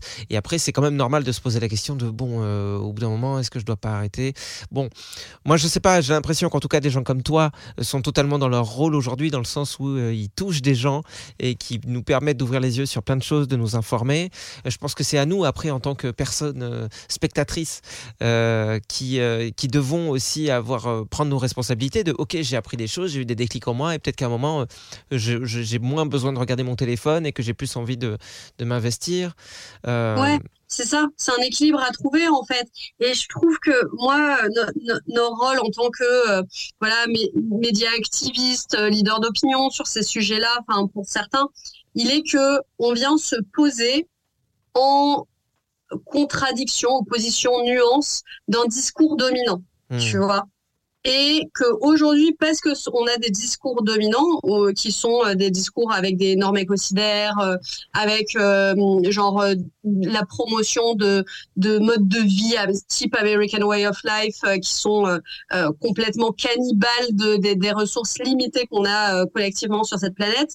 Et en fait si vu que c'est ça qui nous berce euh, dans nos imaginaires, dans nos récits collectifs, etc., c'est les discours dominants qui sont aujourd'hui fondamentalement problématiques, on a besoin d'aller là où ils sont pour essayer de challenger ça et montrer que non, il y a d'autres façons de faire, euh, que ce n'est pas pérenne et que on peut, on doit imaginer collectivement des nouveaux récits. Ouais. Et pour moi, surtout sur des réseaux sociaux qui sont des réseaux sociaux, on, dit très souvent, euh, d'inspiration, aspirationnelle, etc., etc. On a besoin de créer de l'inspiration sur d'autres modes de vie qui sont plus résilients, qui sont plus solidaires, qui sont plus durables. Euh, et du coup, pour moi, tant que ce discours-là n'a pas euh, réussi à, contrebalancer le discours dominant euh, ou à s'imposer comme une véritable initiative, eh ben, on a besoin de prendre la parole et de continuer à prendre la parole partout où on peut dessus. Là, je parle des réseaux sociaux, mais en fait, on se parle de tout. On se parle des œuvres cinématographiques, euh, on se parle des livres, on se parle des BD, euh, des romans, de, de, enfin vraiment de, de tout ce que l'on se représente, tu mmh. vois. Et pour moi, c'est important d'aller occuper l'espace. Moi, la, la, raison principale pour j'ai lancé ma page, c'était parce que je voulais occuper l'espace. Parce que je me disais, c'est pas possible qu'on entende toujours les mêmes qui disent toujours les mêmes choses, tu vois. Et ce qui est bien par rapport au contenu que vous faites sur les réseaux sociaux, euh, qui n'est pas le cas par exemple sur la BD ou quoi, même si évidemment toutes, ces, toutes les formes de communication sont hyper importantes. Mais ce que je trouve puissant aujourd'hui dans le fait que des gens partagent leur quotidien et leur combat sur les réseaux, c'est qu'on ne peut plus marginaliser comme il y a 10 ou 20 ans euh, des gens qui prennent des positions fortes. Avant, on te parlait d'un végétarien, d'un vegan, euh, t'imaginais le gars qui machin. Si on disait un couple est parti vivre dans la forêt euh, pour, mm. pour ne plus occuper justement des sols enfin voilà, ils, vivent en résilience avec la nature, machin. Tu dirais quoi C'est quoi ces barjots? Mais quand ces gens-là, tu les vois, que tu vois que c'est des gens euh, intelligents qui ont fait, euh, qui ont à peu près le même parcours de vie que toi, mais genre c'est des humains semblables à toi, et qu'ils en sont là, il y a peut-être un truc de ah ouais, en fait c'est possible, et je suis pas obligé d'être juste le petit toutou qui suit euh, ce que lui dit euh, le gouvernement, la société, papa, maman, peu importe. Et en fait, c'est totalement sensé aussi et intelligent que de se dire bah non, euh, moi j'ai pas envie de prendre cette route-là, j'en prends une autre. Et pourtant, j'ai pas des dreads et un, et un chien et je et jongle pas devant la cathédrale. J'ai l'anneau dans le nez. je vais peut-être enlever un moment parce que ça, ça me et, même si tu as des dreads, en réalité, tu peux avoir des dreads et tu, peux avoir un chien. et... Ouais. et des bolasses. Mais oui, il n'y a pas de problème en réalité. En réalité, on s'en bat les steaks. C'est juste que c'est plus difficile quand t'as pas ça pour les gens de se faire des, de se faire des clichés en tout cas. Dire, ok, mais tu vois, euh, par exemple, le cliché du gars de la boule avec son pull sur les épaules, euh, il s'en fout de ce cliché, tu vois. Oui, parce qu'il correspond bien à, ce qu'on aime dans notre société, c'est la, réussite, surtout via l'argent. Euh. Et les couleurs pastel. Et un, voilà, il y a un gars qui dit j'ai lancé ma start-up. Ouais, ok, bah c'est super. mais oui, mais parce que ça, c'est le discours dominant comme on, nous vend comme, un, comme le succès et la réussite, tu vois. Et, euh, et, en effet, là où je te rejoins, c'est que je trouve qu'il y a quelque chose de beaucoup plus fort de voir quelqu'un qui s'engage, avec qui tu peux t'identifier. Et moi, je pense que, alors, je pense que c'était très vrai au début, ça l'est peut-être un peu moins aujourd'hui parce que j'ai moi-même beaucoup évolué, mais au, début, je pense que ce qui fonctionnait bien et euh, dans, c'est que les personnes, j'étais un peu euh, une meuf lambda en fait qui voyait derrière leur écran et que euh, genre je sais vraiment the girl next door sans la connotation quoi mm. et, et du coup je pense que c'est ça qui, qui faisait qu'il y a aussi beaucoup de personnes qui ont pu se dire si cette nana là haute comme trois pommes parce que je fais moins d'un mètre soixante elle va se faire des actions de désobéissance civile euh, parce qu'elle est convaincue que c'est hyper important. Et je la vois dans son quotidien. C'est pas une ouf en fait hein, c'est pas euh, genre euh, une une dingo militante voilà. Ben peut-être que moi aussi je peux avoir ma place et ma légitimité à faire ça parce que ça me parle tu vois. Hmm. aujourd'hui je pense que voilà, j'ai plus évolué. Et les gens peuvent se dire voilà, elle est trop loin dans son délire, c'est moins proche de moi, mais il y a aussi des nouvelles personnes qui arrivent et qui, euh, qui euh, elles-mêmes sont sur un chemin de transformation et, et voilà. Et encore, moi, j'essaye de parler à vraiment tout le monde. Moi, j'ai pas du tout envie de faire, de faire de la pureté militante et de parler qu'à une, une, partie de la population. Je pense que là où je suis vraiment douée, c'est justement Enfin, des personnes qui sont ultra militantes, j'ai rien à leur apprendre hein, concrètement. Tu vois, euh, on est là, on se parle, on se convaincu, ah super, on est d'accord, ah ouais, on est d'accord, genre ça va mal. Et euh, mais par contre, moi, ce qui m'intéresse, c'est de parler à des gens qui justement euh, n'ont pas cette prise de conscience là, tu vois, et c'est déclencher des prises de conscience. Ça, ça, ça, c'est là où j'ai mon rôle, tu vois. Hmm. Puis même, moi, je trouve que, tu vois, euh, moi qui te suis depuis très longtemps maintenant, on a vu ton évolution, tu vois, tu as déménagé. D'ailleurs, j'aimerais qu'on en parle aussi, de savoir où t'en es dans ta vie, euh, comment tu vis euh, dans ton écolieu. On Là, y vient, on y vient. Ce sera après la pub. Ah. je croyais que t'allais faire une fausse pub. Non, non, non, j'ai la flemme. Mais tu vois, moi qui te suis depuis longtemps, bah, en fait, euh, je trouve ça plutôt logique comme ascension euh, militante, en fait, je trouve, tu vois. Ouais. Enfin, c'est, Ah oui, bah- tu vois, bah oui, t'as quitté les grandes villes, t'es allé dans un, t'es allé vivre dans la nature. Enfin, du coup, tout ça, c'est ultra cohérent, quoi. Pas toi, quelqu'un. Mais de- ouais, mais quant à l'historique, c'est moi aussi je trouve ça hyper cohérent et honnêtement, euh, pour moi tout s'est fait genre sur un temps long déjà et ça a été une suite de tout petits pas qui se sont logiquement suivis. Mais tu vois, genre là, je pense que je rencontrerai la Camille d'il y a cinq ans et je vais raconter ma vie, euh, genre j'hallucinerais, tu vois. Hmm. La Camille du passé, elle hallucinerait. Je dirais no way, no way, jamais je vais faire ça. tu vois, genre il y a vraiment un truc de euh, pour moi, ça, ça a été vraiment très doux, très crescendo et euh, à aucun moment je me suis forcée. Il y a plein d'endroits euh, où tu vois typiquement faire un déménagement à la campagne pendant très longtemps, ça m'a fait super peur. Tu vois, genre vraiment. Et, et j'ai vraiment attendu à chaque fois d'être prête et tout s'est pas euh, passé d'un coup. Je pense que je peux vraiment essayer de dater les trucs. Enfin, si je prends la fourchette longue, vraiment depuis le moment où je me suis dit ah tiens et si je diminuais un peu ma consommation de viande et jusqu'à maintenant on se parle peut-être de 8 ans mais les, les, les grandes transformations, elles ont peut-être eu lieu sur 5 ans. Et 5 ans, l'air de rien, dans une vie, c'est pas si énorme que ça, Mmh. tu Non. vois, genre pour opérer des changements vraiment grands. Non, et Donc, puis, c'est euh, c'est vrai que le temps file, quoi. Le temps nous échappe. Ah ouais, mais c'était pas le sujet. Anne Soubé, ouais, faut pas parler de ça parce que c'est vrai que Allez, ça, y est, ça va mieux. tout à l'heure on parlait de la mort là avant de, de commencer le podcast. C'est vrai, ça. va aller, on a encore On du est temps. hyper positif aujourd'hui. C'est dès qu'il pleut, Ouais. dès qu'il pleut, ça joue. Ouais. Euh, Alors justement, quand tu as quitté Oui. Paris, toi, euh, que tu es parti, euh, donc t'es parti d'abord euh, vivre dans une ferme euh, Ouais, qui s'appelait la ferme de Peton. Non. Ouais, exactement. La ferme de Et tu, tu n'y es plus là? Trop mignon. Alors en fait, j'ai déménagé dans une maison juste à côté, à Ah, ok. 5 minutes à pied, euh, parce que euh, on a, il y avait beaucoup de. hum, C'est un lieu qui accueille beaucoup de public, Hmm. et donc du coup l'idée c'était de pouvoir au bout d'un moment sortir de la maison pour, euh, pour que la maison elle reste purement de l'accueil de public et qu'on puisse petit à petit genre établir euh, euh, plus une, une communauté au sein du, euh, du village. D'accord. donc là, je reste dans une maison avec d'autres personnes euh, et avec euh, comme ça des, de plus en plus de liens autour de- avec d'autres écolieux, tiers-lieux et compagnie. Euh, et du coup, c'est actuellement, euh, actuellement là où je suis, ouais, toujours. Ok. Et donc, tu as, passé un diplôme euh, d'agricultrice? Oh là là, Ouais. et je vais te dire, Camille, depuis le début, oui, moi je veux savoir si elle a eu son diplôme, un vrai daron. Quoi? Je voulais savoir. Ah, Vraiment, vrai que Un vrai daron. pas Mais en fait, comme, comme je fais plusieurs choses à la fois, parfois je peux comprendre que les gens se perdent. Si vous voulez, je peux aussi vous parler de mon van parce que Ah oui, c'est un autre oui. sujet que j'ai abordé et après on en a plus trop entendu c'est vrai que parler. t'avais fait un van aménagé, ouais. Ouais, exactement. Alors, les Et choses dans fait, l'ordre. Déjà, est-ce que tu es agricultrice officiellement Ça y est? Alors, officiellement, j'ai mon diplôme. Donc ça, c'est trop cool. Euh, après, pour être agricultrice officiellement, il faudrait que j'ouvre euh, ma mon, mon propre euh, enfin ma propre exploitation agricole, euh, chose que je n'ai pas faite. Pour l'instant, ça me va très bien de filer des coups de main, tu vois, d'avoir les compétences et de continuer à monter en compétences euh, euh, par l'expérimentation, en fait, tout simplement. Euh, donc, j'ai pas à date, à court terme, de projet de lancement d'exploitation agricole.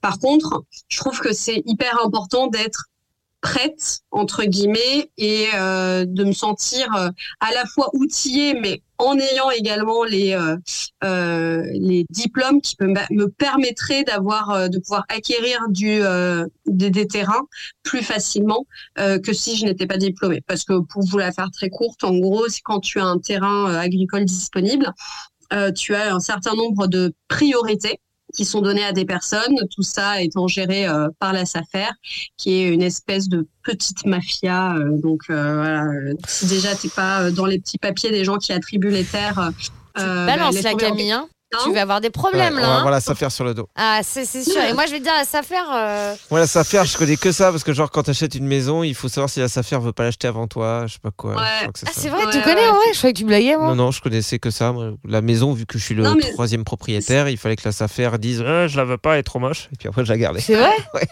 Ouais, tout à fait, tout à fait. Donc euh, en fait, euh, mais mais tu te doutes bien que comme dans tout, si tu connais les gens euh, qui se positionnent ou non, ça aide ou Ouais, non. bien sûr, bien sûr. Mais ça veut dire quoi, ça faire? Ouh là là, mais moi, pas moi, j'en sais rien du tout. Bah, Camille, Euh, écoute, l'acronyme, euh, en vrai, genre, je suis en train de Je regarder. voulais pas vous mettre dans la panade. c'est Société d'aménagement foncier et d'établissement rural. bon, j'aurais Super. pas dû poser la question.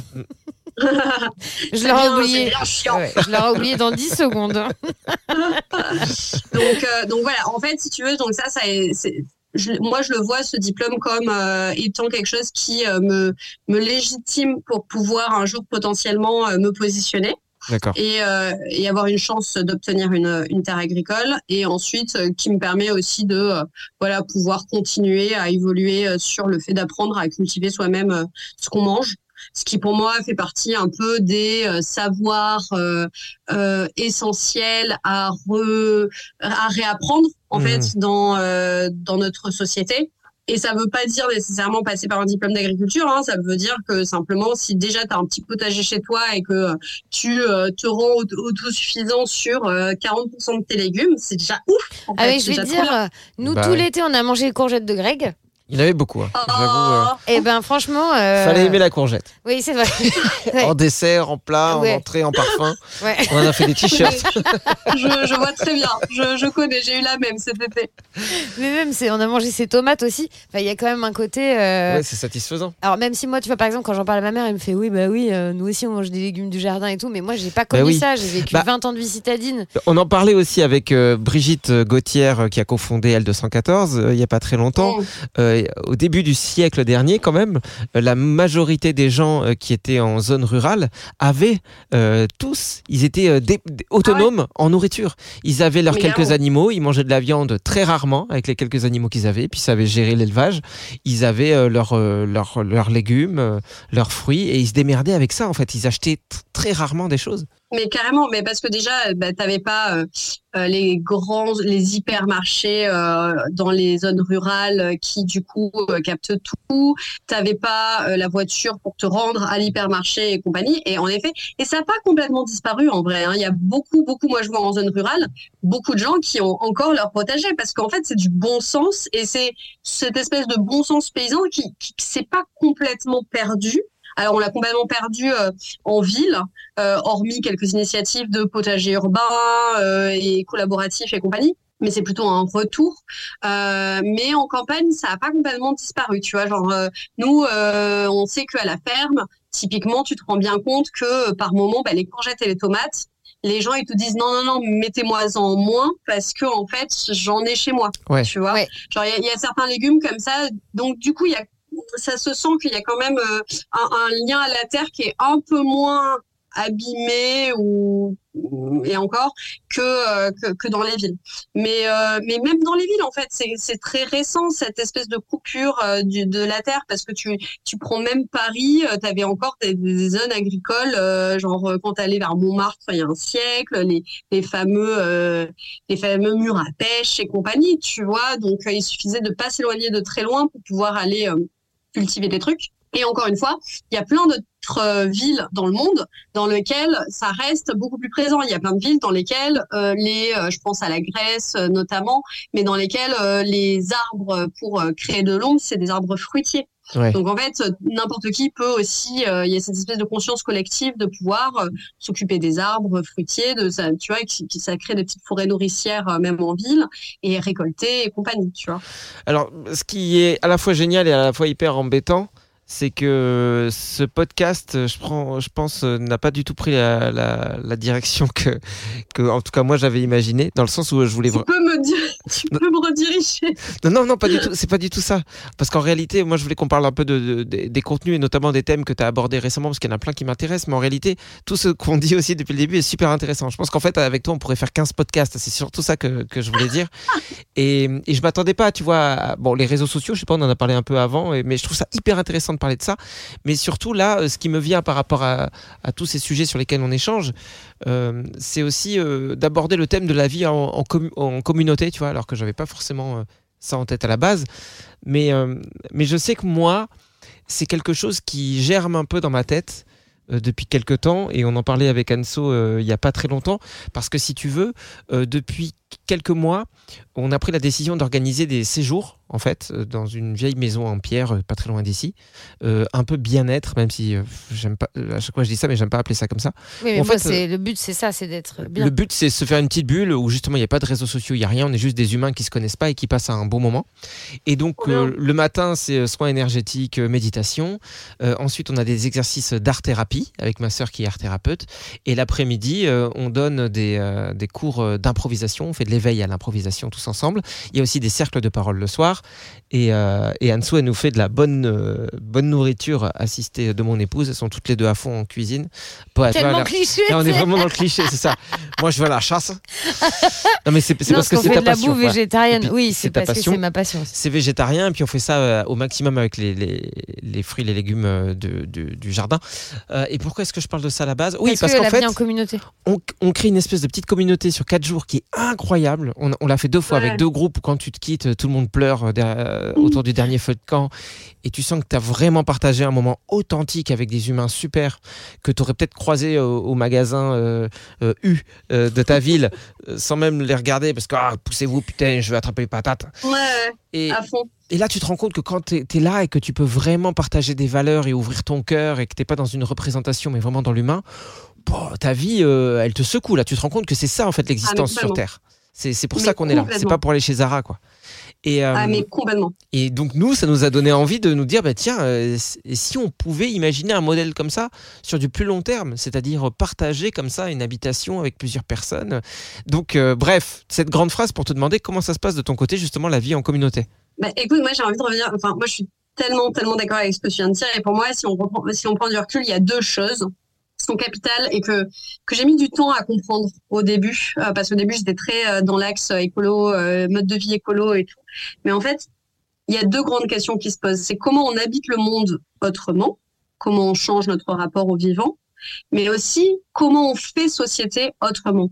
Et pour moi, c'est les, les deux pieds d'un même géant, en fait. Hmm. C'est-à-dire tu, tu peux pas euh, habiter euh, le monde de manière plus respectueuse, euh, durable, euh, etc. du vivant si en parallèle tu ne t'adresses pas à tout, si tu ne refondes pas ta manière de vivre ensemble, si tu ne repenses pas tes relations interpersonnelles, si tu ne t'adresses, pas aux dynamiques d'oppression, de pouvoir, euh, etc. euh, qui sont en place dans la société actuellement. Donc pour moi, ces, ces questions-là, elles sont en symbiose et c'est hyper important. De la même manière c'est important de faire pousser ses légumes, c'est important d'apprendre à se parler et, et habiter euh, le monde ensemble de manière différente et relationner de manière différente.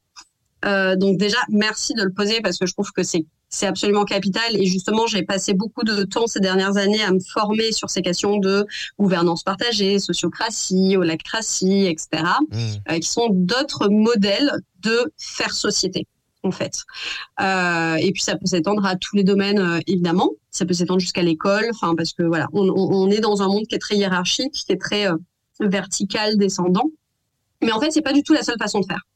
Donc ça, c'est la, première chose. Et ensuite, dans ce que tu dis, moi, j'entends aussi autre chose qui est typiquement, je peux parler des récits dominants.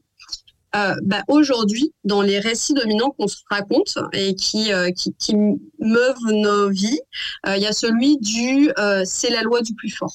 Tu vois, c'est-à-dire que si je veux réussir, faut que j'écrase les autres. Alors que ce n'est que un récit et qui n'est même pas prouvé dans le sens où quand tu observes la nature et le monde sauvage, tu te rends compte que le récit de la, enfin que les pratiques de coopération so- sont aussi effi- efficaces, si ce n'est beaucoup plus, euh, pour les sociétés, euh, les, sociétés des espèces vivantes, en fait. Donc, globalement, on est plutôt dans le monde vivant sur euh, un modèle euh, de base de coopération avec des petites pics de compétition. Hmm. Ok? Et en fait, pour moi, ça c'est hyper important de se dire ce modèle que cette histoire que l'on se raconte du il faut que je sois meilleur que les autres, il faut que j'écrase les autres, ben, ce n'est qu'une histoire Et que face à ça, on pourrait avoir typiquement un autre récit qui serait, ben en fait, euh, pour être heureux, j'ai pas besoin d'écraser les autres. Pour être heureux, j'ai pas besoin d'avoir plus. Pour être heureux, j'ai besoin de plus de liens, par exemple. D'où les fameux slogans plus, moins de biens, plus de liens. Mais oui, en fait, ça pourrait être ça, se dire ah ben j'aurais réussi ma vie quand je, je, je, serais nourrie de plein de liens sociaux euh, super épanouissants, tu vois. Hmm. Donc voilà, donc tout ça pour dire, je suis désolée, je, je fais un petit peu un, un, point parce que ça me tient à Non, cœur, c'est mais super intéressant. oui, je suis à fond euh, d'accord avec ça et que du coup, c'est pour ça que j'ai choisi dans ma vie aussi d'essayer de nourrir ça à balle parce que malheureusement, on a été euh, ces dernières années façonné de telle sorte à ce qu'on a beaucoup plus mis le curseur du côté de l'individualisation et euh, typiquement justement du repli sur soi plutôt que de l'ouverture et de la coopération et de la solidarité? Et pour moi, c'est comme un muscle, ça se travaille en fait. Euh, on a très peu de littérature sur la coopération. Euh, c'est pas du tout notre modèle par défaut actuellement dans notre société euh, occidentale. Et, euh, et, donc du coup, il y a besoin de se déconstruire pour reconstruire des façons de faire qui partent justement du je mets, je me mets en tant qu'individu au service d'un collectif et d'un projet et non l'inverse. Hmm. Voilà. Et en fait, ces changements de perspective là, ces changements de paradigme là, ils sont hyper durs à faire. Ils sont importants et pour moi, ils sont structurants. Euh, et donc, du coup, le fait de vivre en collectif, c'est devenu aujourd'hui une conviction que c'est comme ça qu'on va y arriver. Mais c'est aussi une manière de, de m'entraîner, en fait, de, de m'entraîner à me retrouver dans des situations qui peuvent être des situations de conflit, qui peuvent être des situations inconfortables, qui peuvent être des situations où, euh, genre, je, je sais pas, je me sens pas euh, vue, reconnue, écoutée ou quoi. Et comment je réagis dans cette situation-là. C'est Ouais. quoi mes réflexes? C'est quoi mes postures réflexes? Et Est-ce que je peux en inventer d'autres? Et est-ce que je peux oser, voilà, euh, parler à l'autre? Euh, Est-ce que je peux euh, fonctionner sur des nouvelles modalités qui ne sont pas euh, le repli, le commérage, euh, euh, la, la défiance? Tu vois, est-ce que je peux avoir une conversation avec quelqu'un en, en partant du principe, du présupposé que cette personne a les meilleures intentions pour moi? Hmm. tu vois? Et, c'est- et c'est fondamental, ça change fondamentalement les choses. Est-ce que je peux être face à quelqu'un et écouter son point de vue en, en, en, en ne pensant pas à ce que je vais lui répondre euh, et en lui montrant pas que il a tort, j'ai raison, mais est-ce que je peux essayer de le rejoindre, le ou la rejoindre, tu vois, là où y aller, Hmm. tu vois? Et en fait, tous ces changements-là, ils sont ils sont hyper difficiles à faire au quotidien et en même temps, il peut se passer aussi des trucs tellement beaux parce que du coup, genre d'une certaine manière, ben tu te retrouves dans dans ton humanité. Tu vois, ça fait un peu cucu les petits oiseaux, mais genre c'est tellement un changement profond et radical. En fait, c'est ce qu'on peut appeler de l'écologie profonde, tu vois, et c'est complètement révolutionnaire dans cette manière de nous penser et de nous penser dans notre rapport aux autres. Et du coup, loin d'être cucu les petits oiseaux et euh, bisounours, pour moi, c'est un acte révolutionnaire, vraiment, et euh, qui est pas facile en plus. Donc, euh, du coup, euh, ben, comment ça se passe dans mon écolieu Ça se passe bien. On a la chance, et je pense que ça, c'est assez, c'est ce qui rend les choses plus faciles. On a la chance de partager euh, des outils et une culture commune très forte, euh, à savoir qu'on a été euh, formé à différents outils. Donc tout ce dont je vous parle ici, c'est vraiment des, enfin, on débarque pas comme ça et euh, en s'imaginant tout refaire. Il y a quand même des petits jalons, des petites choses qui ont été posées, notamment par des instituts comme l'université du Nou, qui travaille depuis des années sur ces questions-là. Euh, il y a aussi tout le travail de Starhawk euh, qui, euh, qui s'est beaucoup intéressé à comment vivre en collectif et Mhm. compagnie. Enfin bon bref, il y a quelques personnes qui ont posé des choses. Il y a euh, euh, tout euh, tout ce qu'a fait aussi Marshall Rosenberg sur la communication non violente. Il y a aussi aujourd'hui des mouvements qui de de- d'honnêteté radicale. Et nous, au sein de mon au sein de mon groupe, en fait, on, on a ça en commun, ce qui fluidifie énormément les échanges et qui permet des, euh, des prises de hauteur euh, qui, qui, qui font que c'est un peu plus simple. Là où moi, je suis intéressée d'aller, parce que là, c'est cool. On est tous, euh, on a tous à peu près le même âge, on est tous blancs, euh, on a tous un parcours à peu près similaire, à savoir qu'on a fait des grandes études et on a bifurqué à, peu à 180 degrés. Euh, et on partage tous ces outils, on est tous formés à la, à la gouvernance partagée, euh, à, tous les, enfin, à tout ça, quoi. Du coup, ça va, ça se passe bien et on arrive à traverser les tempêtes en devenant plus fort. parce que évidemment qu'il y a des tempêtes. À partir du moment où tu gères de l'humain, évidemment que c'est de la matière vivante et genre c'est Hmm. c'est explosif, quoi, tu vois. Euh, moi, ce qui m'intéresse maintenant, c'est de me dire bon, là j'ai eu la- le niveau facile entre Ouais. Ça donne quoi quand je suis avec des personnes qui ont pas, qui viennent pas du même milieu socio-pro que moi, qui euh, viennent pas du tout de la même catégorie euh, sociale, qui euh, ne partagent pas la même culture que moi, qui n'ont pas les mêmes privilèges que moi, euh, etc., etc. Est-ce que ça, ça marche? Moi, c'est ma question du moment, tu vois. Ma question du moment, c'est vraiment de me dire, est-ce que ces outils qui ne restent que des outils, c'est pas des, des, des trucs miraculeux ou des fins en soi, hein, c'est aussi comment on les, on les utilise. Euh, est-ce que ça marcherait avec des personnes qui qui sont pas de base assez convaincues de ça, ça va être cool euh, voilà. Est-ce que euh, je vais euh, réussir à, euh, à dialoguer aussi facilement, créer du lien, créer du nous aussi facilement avec des personnes avec qui je je partage pas ça C'est là que ça m'intéresse parce que globalement, dans des situations de rupture de la normalité, euh, même s'il y a de, de l'entre-soi, euh, le principe c'est de composer avec les autres. C'est Mais- composer avec l'altérité en fait. Mais Camille, du coup, toutes, ces, toutes les questions que tu es en train de te poser, est-ce que c'est en train de te mener à un nouveau projet ou euh, tu vas. Bah, c'est en, gest- c'est en gestation. Clairement, je suis en, je suis en gestation. C'est dans nouveau 5 projet. ans alors tu disais. Pour toi mais- c'est à peu près 5 ans la gestation? Elle en a sous la botte. Non mais c'est intéressant oui, de se poser ces questions-là et puis ça montre aussi une grande, euh, je sais pas, Ouais. une grande intelligence euh, émotionnelle, oui, et, et- et curiosité, un grand cœur, un- une grande humanité, j'en sais rien, mais c'est sain. Je trouve ça super sain en fait.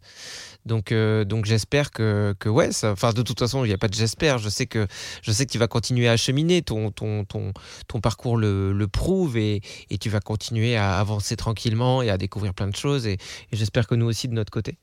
Mais, euh, mais non, c'est c'est- On dirait que tu vas te mettre à pleurer. tu sais. non, je non, mais je trouve ça, aussi. je trouve ça passionnant, mais non, parce que moi, hon- honnêtement, euh, j'en parle assez souvent. Allez, c'est mes, c'est mes deux minutes de déprime, mais j'ai- j'ai j'ai vraiment énormément de mal, à, je pense comme plein de monde, à vivre dans, dans, dans, dans ce monde-là. Non pas parce que, ah, mais moi, je suis plus sensible, je suis plus intelligent, parce que moi, je suis quelqu'un de, de. En fait, le monde n'est pas adapté à, à- Bon, bref, c'est pas ça que je veux dire. Mais en gros, euh, j'ai quand même beaucoup de mal. Voilà, est-ce que c'est bien, pas bien, j'en sais rien, mais c'est très très difficile pour moi de vivre ici, dans ce monde. Et euh, je sais que les seuls moments où je me sens vraiment pleinement vivant et bien et en confiance, euh, c'est justement euh, dans les, dans, dans les rapports sociaux, quand on est dans des rapports euh, honnêtes avec des gens. Et je me rappelle, parce que moi, ce qui me faisait vraiment jouir euh, de tout mon Bah, être, dis donc, oh, oh, oh. tu remballes ton bazar, hein de- quand, quand j'étais plus jeune, c'était juste, euh, c'est cliché, mais aider une mamie à, à, à monter sa valise sur l'étage du haut de, du TGV et qu'elle te disait merci avec ses petits yeux qui pétillaient, bah, j'étais trop content de, de, de ce moment. Et, et, et- et non pas parce que j'étais fier de moi, de Eh, elle a vu, j'ai des pecs et j'ai les, j'ai les biceps, j'ai réussi à lever sa valise, mais parce que c'était beau. Et là, en fait, maintenant Oui. qu'on est des années plus tard et qu'il y a des vrais échanges euh, avec des gens qu'on connaît pas et qu'on partage vraiment une humanité, une authenticité, une fragilité et un amour. En fait, on peut utiliser le mot amour. Quand l'amour circule entre les gens, euh, ouais, tu te reconnectes. Alors oui, ça fait cucu, les petits oiseaux, la praline et tout ce qui va avec. mais, mais putain, si on n'est pas là pour ça, euh, ça sert à rien qu'on soit là, quoi. Enfin, Non, mais à fond, mais à fond. Et honnêtement, enfin, moi, je- tu vois, tu- de, je l'ai, je l'ai reçu euh, même très récemment, enfin, pendant ma grève de la faim, tu sais, quand parfois je devais me déplacer, j'avais ma valise et tout, et euh, c'était trop lourd pour moi. Enfin, j'a- j'avais beaucoup mal à me déplacer avec ma valise, alors qu'elle pesait pas si lourd que ça, mais Mm. c'est- j'étais juste très faible. Et euh, dans le métro, il y avait plein de gens qui m'aidaient. Et euh, je- j'en chialais à chaque fois ah oui. vraiment, genre, j'étais là, j'étais tellement pleine de gratitude et de reconnaissance, tu vois, de dire, waouh, il y a quelqu'un qui m'a vu en galère et là, cette personne, elle s'est arrêtée, tu vois. Ouais. genre, Ah, et, et genre, vraiment, ça me touchait de ouf et je te rejoins à fond. Enfin, moi aussi, je vis pour des moments où je sens que malgré les différences, malgré euh, les divergences que je peux avoir avec quelqu'un, il y a un moment où on se rencontre et avec authenticité et où on est dans notre vulnérabilité. Parce que souvent, on, on te, le, le, le- encore une fois, on a ce, cette espèce de, de discours qu'il faut pas se montrer dans sa vulnérabilité, faut pas être faible et tout. Mais en fait, pour moi, c'est- c'est à cet endroit-là que naissent les relations authentiques Mm. en fait, et sincère. Et quand je suis dans l'authenticité avec quelqu'un, mais ben ça, ça me nourrit tellement, ça me met tellement dans ma joie, tu vois, et, euh, et dans, la, dans cette rencontre, tu vois, euh, et c'est ça que j'ai envie de cultiver euh, aussi au quotidien, enfin vraiment, Mmh. euh, et, et je vois vraiment la, pour l'expérimenter beaucoup parce que je me rends compte très souvent, de plus en plus, on fait ce retour-là. Donc moi, j'ai appris à être dans ma vulnérabilité et aujourd'hui, ça me fait moins peur, donc j'y vais plus facilement. Et euh, quand tu montres l'exemple et quand tu se mets un peu à poil euh, d'un coup, tu vois, il y a un petit moment de, de déstabilisation face à toi, que tu es en interaction avec une personne ou un groupe et tout. Et puis tout d'un coup, boum, il y en a plein d'autres euh, qui se mettent à faire pareil parce Ouais. que ça fait trop du bien. C'est ça, ça tu fait vois, effet boule de de pas neige. être derrière son masque social, Ouais. de pas être, euh, de devoir tenir une posture de je ne Ouais. sais quoi et tout machin. Et très souvent à la fin, on vient me voir en me disant, tu sais, euh, merci d'avoir fait ça parce que sinon je suis pas sûre que j'aurais fait la même chose. Ouais. Ouais. Et en fait, tout d'un coup, bah, tu, tu rentres dans un truc bah, beaucoup plus, euh, ouais, beaucoup plus vrai. Et je pense qu'on a tous et toutes besoin de ça. Enfin, personne n'est intéressé par parler derrière un masque, un autre masque. Et euh, on a juste envie de, de, de ces moments-là parce que c- on est des animaux sociaux et que on cherche cette authenticité-là. Et, euh, et ouais, et j'ai l'impression que quand on réussit à toucher ça du doigt, cette qualité-là, tu vois, euh, de de- d'être, de, présence, d'écoute, euh, etc. Euh, bah, on a envie de plus et on a envie que ce- ça, ça se ça se diffuse. Et Ah, je suis assez intimement convaincue que quand tu es là-dedans, ben ça rayonne en fait et petit à petit ça se ça se diffuse, euh, Mm. que tu le veuilles ou non, juste par mimétisme. Tu sais, on peut parler des neurones miroirs et compagnie, Ouais. mais en fait, ça fait quelque chose, quoi. Ouais, c'est assez fou. Bah ouais, pour l'avoir vécu euh, une fois de plus. euh, Ouais, lors vrai. De, ces jours, c'était incroyable. Et moi, ce que j'aime aussi beaucoup, c'est que par rapport à- au sujet qu'on a pu aborder euh, tout au long de ce podcast, mais surtout au début, quand on parlait euh, de la place de la femme, la femme comment elle est traitée sur les réseaux sociaux, la femme objet, qu'on sexualise aussi beaucoup, euh, qu'on infériorise par rapport à l'homme, quand on parle de société patriarcale, de tout ça, quand tu es entouré de gens sains, avec qui tu vis ce genre de moments, et que tu es capable d'aimer les gens qui sont autour de toi, qu'ils soient hommes ou femmes, et que tu es capable de recevoir cet amour aussi, sans qu'il y ait justement de euh, sexualisation, de rapport À de fond. dominance, tu es dans un truc mais tellement planant, enfin ça redonne Hyper pur, quoi. ça donne tellement Ouais. foi en l'humanité. Tu dis ah ouais, c'est aussi ça les c'est aussi ça les humains, c'est pas que ce que je vois dans les infos Et avec coup, des gens qui se tirent dessus, qui s'égorgent, qui tout le bordel. quoi. Puis là ça, là, ça fait plus cucu les petits oiseaux, la praline. Ça fait vraiment un peu le côté gourou. Mais en fait, c'est vrai que c'est ça, quoi. Bah ouais, c'est vraiment bah, des moments à vivre, quoi. Si vous avez l'occasion, euh, venez les partager avec nous ou partageons-les ensemble ailleurs, j'en sais Ça rien. fait mais- pas gourou, mais c'est vrai que le prochain stage qu'on organise, ce sera euh, en juillet. On se retrouve tous euh, au bord d'une falaise à être tard. on se fait des câlins tout Et nus. on fait un, deux, trois. D'abord, on se fait des câlins tout nus. Et après, un, deux, trois. Et on vit dans la paix éternelle. Et ce sera hyper pur. Le lien description est en bio. Non, mais écoute, en tout cas, euh, Camille, c'était super de partager ça avec toi. Une fois de plus, euh, moi, c'est ce que j'aime aussi dans nos podcasts, c'est qu'on se laisse euh, euh, entraîner aussi là où va la discussion. Moi, je serais trop ravi Ouais. qu'on refasse euh, un podcast fond. avec toi. Non, mais moi aussi. Euh, et pourquoi pas Mais moi aussi, il y a plein de trucs dont je voulais vous parler. Bah, je c'est pour ça.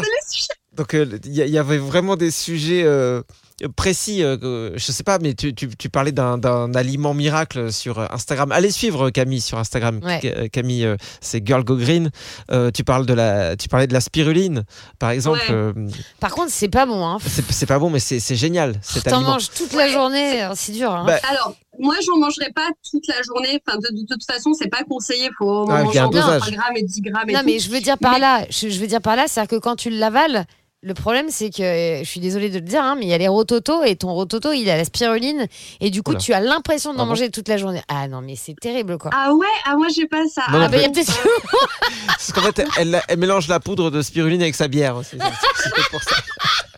Cela dit, ça existe en c'est pas comme Dordogne. ça qu'il faut faire, Anne-Sophie. En Dordogne, il Elle faut une bière, ouais, une bière à la spiruline. Je sais plus comment il s'appelle. Je leur aurais fait de la Elle pub. est délicieuse. Euh, ouais, c'était très bon. mais en vrai, c'est trop drôle que vous m'en parliez parce que justement, là, je- je- quand j'en ai, quand j'en ai parlé sur les réseaux sociaux, j'ai reçu euh, un message d'une nana qui a écrit un petit bouquin de recettes avec la spiruline. Alors, je viens de le Ah. recevoir, j'ai pas encore testé.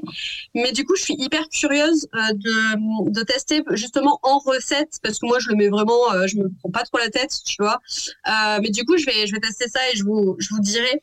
Euh, et après, je pense vraiment pour le coup que la qualité de ta spiruline joue beaucoup. Oui, Ouais. mais on a Ah, mangé oui. la même, c'est quand je vivais chez toi, donc euh, on, a, on a mangé Ouais, la même. Normalement, c'était de la spiruline bio, euh, vraiment euh, le top du top de, de chez Spiruline euh, Magasin. bon, c'est c'est à base d'algues, ouais, voilà, pour ceux qui se posent des questions. Mais de toute façon, on va pas parler de ça maintenant. Non, on, fera- arrête. On fera une spéciale où on parlera justement. Oui, euh, Alimentation ouais, Ouais. on pourra passer plusieurs euh, thèmes comme ça. En tout cas, si toi ça te va, parce que, à fond. euh, parce que Non, je sais fond. que tu es aussi super occupé, contrairement à nous qui Mais avons. sinon, on euh, n'a pas de sous, Camille. pas mal de faut temps. que tu- Il faut que tu dises, c'est du bénévolat. hein. J'adore, discuter avec vous, mais en, en fait, vous m'avez tellement, tu sais, euh, c'est c'est aussi des, je sais pas comment dire, c'est du, euh, c'est une énergie, c'est don contre don, quoi. Tu vois, genre vous, vous êtes venu euh, me, me porter à des moments euh, quand je me lançais sur les réseaux et vous étiez là en mode ouais, c'est trop cool et tout, et j'avais ce soutien complètement inattendu, tu vois, et qui était trop bienvenu. Et donc du coup, genre là, je vous vois prendre aussi, enfin faire des choix qui sont radicaux et importants dans votre vie, j'ai grave envie de soutenir ça parce qu'en plus je suis convaincue que vous allez dans la bonne direction et, euh, et, du coup je suis émerveillée de voir euh, aussi ces parcours euh, de vie qui, qui, changent. Et, du coup si je peux vraiment contribuer et passer un bon moment comme je viens de le passer enfin c'est tout bénef et je suis évidemment trop contente. Ouais, c'est super gentil. Ouais, ça fait du bien Merci d'entendre ça parce que je vais te dire, on a des, on a des moments difficiles qui est en dépression. Allez, on va se faire une petite spiruline. Vous savez quoi, on, on met que la bière cette fois. Allez. Merci. Bon, Camille, un Bon, on se énorme dit à très merci bientôt, alors. Et on, On se dit à, ouais. à demain. Ouais, à fond. franchement, quand vous voulez, non mais vraiment, quand vous voulez, Greg Anso, c'est c'est trop un plaisir de discuter avec vous. Et puis moi, l'étape d'après, c'est qu'on se rencontre en vrai. Ah bah ouais, Ah carrément. ouais, bah là, il n'y a plus le choix là. Faut qu'on vienne avec notre petit matériel. T'es où en Normandie, c'est ça? Non, dans la Sarthe toujours. C'est juste, juste avant, genre, euh, c'est c'est les pays de la Loire, exactement, donc euh, la Mayenne. Mais euh, honnêtement, enfin, vous, vous êtes basé où? Nous, on est à, euh, côté de Bordeaux, entre Bordeaux et Libourne. On est dans l'entre-deux-mer, exactement. La Gironde. je, vois- je vois bien. En train, c'est gare de Libourne et sinon gare de Bordeaux. euh, voilà. En plus, j'ai deux chambres, donc je peux t'héberger aisément. Camille. hein. Bah, franchement, à l'occasion, genre, je, je sais que j'ai la, personne avec qui j'ai construit mon van euh, qui est, euh, qui est, qui est dans, le, dans les Landes. Mais donc, du coup, euh, je passe régulièrement vers Bordeaux. Enfin, là, j'ai pas de, de trajet prévu, mais Ouais, mais ça peut être l'occasion, ouais, carrément. ouais, franchement, à l'occasion, avec grand plaisir, quoi. C'est Julie que tu vas voir?